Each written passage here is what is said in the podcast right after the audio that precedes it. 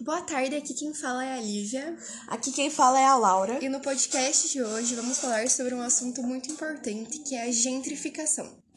Esse fenômeno corresponde a um processo de mudança, de modificação do espaço urbano, em que áreas que são consideradas periféricas são transformadas em espaços nobres ou em espaços comerciais. As pessoas que moram nessas casas, nesses bairros, eles acabam perdendo a sua moradia, o seu emprego, ou muitas vezes têm os próprios comércios locais, então perdem a sua fonte de renda. É, e são expulsos dessa área para construir shoppings, franquias ou então é, condomínios fechados. Nicolau explica que o processo de gentrificação foi um processo muito brutal, afinal a burguesia se apossava, uh, tirava sem nenhuma indenização, pedido de licença, nem nada uh, educado uh, a fonte de renda ou a casa das pessoas com uma ditadura chamada Bota Abaixo, que demolia a casa das pessoas que moravam em centros uh, e que eram pessoas de baixa renda, despejando elas, tirando elas uh, da, do seu lar, né, da sua casa. E esse processo não, cau não causa revolta só hoje. Já lá em 2012 foi lançado o filme Se Ela Dança Eu Danço, que faz parte de uma sequência, de uma saga desses filmes. E esse em específico trata de uma de uma menina que ela que o sonho dela era se tornar dançarina profissional e ela era filha de um empresário de sucesso. Esse empresário, ele queria demolir um dos bairros de Miami que era considerado pobre para transformar em um grande centro comercial. Essa menina se junta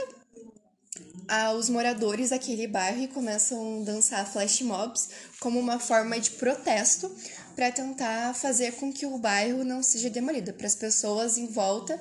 é, saberem o que está acontecendo com o bairro e se revoltarem também. Uh, no final do filme a gente vê que esses protestos, né, em forma de flash mob, surtiram o efeito desejado, então eles conseguiram fazer com que esse empresário multimilionário uh, não comprasse o bairro com a casa, o lar das pessoas e também a fonte de renda delas. Ele não compra, elas conseguem manter o seu lar mas infelizmente a gente sabe que o filme é fictício, né? Ele não é verdadeiro. E infelizmente a nossa realidade é outra, usando como exemplo a famosa foto que aparece nos livros de história, de geografia, onde de um lado a gente tem uma realidade com pessoas uh, ricas, com uma vida muito boa e estável, e com certeza essas pessoas têm muita oportunidade na vida delas e do lado contrário, uma realidade completamente diferente, com uma, uma favela onde essas pessoas é, moram em um local que com certeza não tem uma sanidade desejada e, e também uma estrutura de vida mínima que não é adequada para nenhum ser humano. E as pessoas que hoje estão nessas favelas, elas não têm uma expectativa de vida muito boa, elas não conseguem sair desse ciclo porque elas têm maior dificuldade em encontrar um emprego, elas têm dificuldade em estudar, é, escola boa para elas ficam ou a muitos quilômetros ou até o emprego elas têm que se deslocar, pegar dois ônibus, sabe, acordar às quatro da manhã para conseguir trabalhar. E por conta disso acaba ficando meio que uma sociedade estamental, sabe? Onde as pessoas mais que estão nos bairros mais nobres têm maior acesso, conseguem os melhores empregos, conseguem ter uma melhor renda e continuam é, fazendo parte dessa pequena população que tem qualidade de vida, enquanto as pessoas que hoje estão morando nas favelas não têm maior dificuldade até para estudar, para conseguir sobreviver, e por conta disso é muito difícil que ela consiga melhorar a qualidade de vida que ela tem. Ela dificilmente vai sair desses morros e isso acaba meio que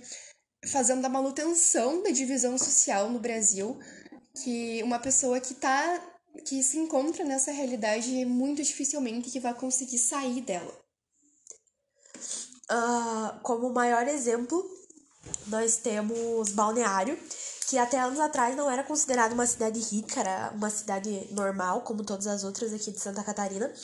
Mas com o, ato de gentrificação, ela se tornou uma cidade onde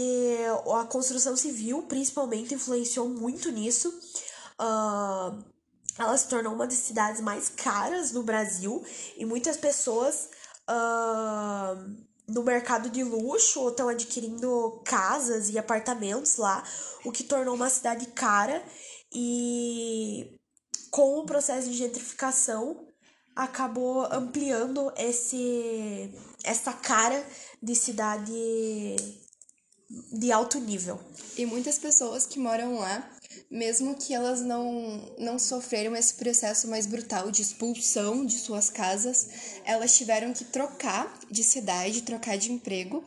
porque a cidade se tornou muito cara, porque começou a atrair muitas pessoas ricas e a cidade se tornou muito cara para viver. E as pessoas sofreram o mesmo processo de gentrificação, só que por conta que a, gasolina ficou mais cara, a alimentação ficou mais caro,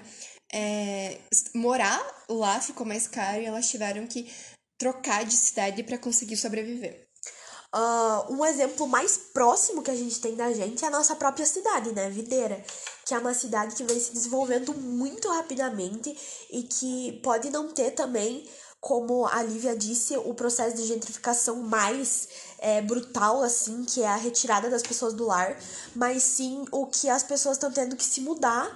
uh, principalmente que moram no centro, para bairros mais afastados, porque viver no centro está se tornando muito caro. As pessoas não conseguem mais se manter com alimentação, com aluguel, com luz, com água, porque a cidade está se tornando, está valorizando muito de uma forma muito ruim para quem mora aqui.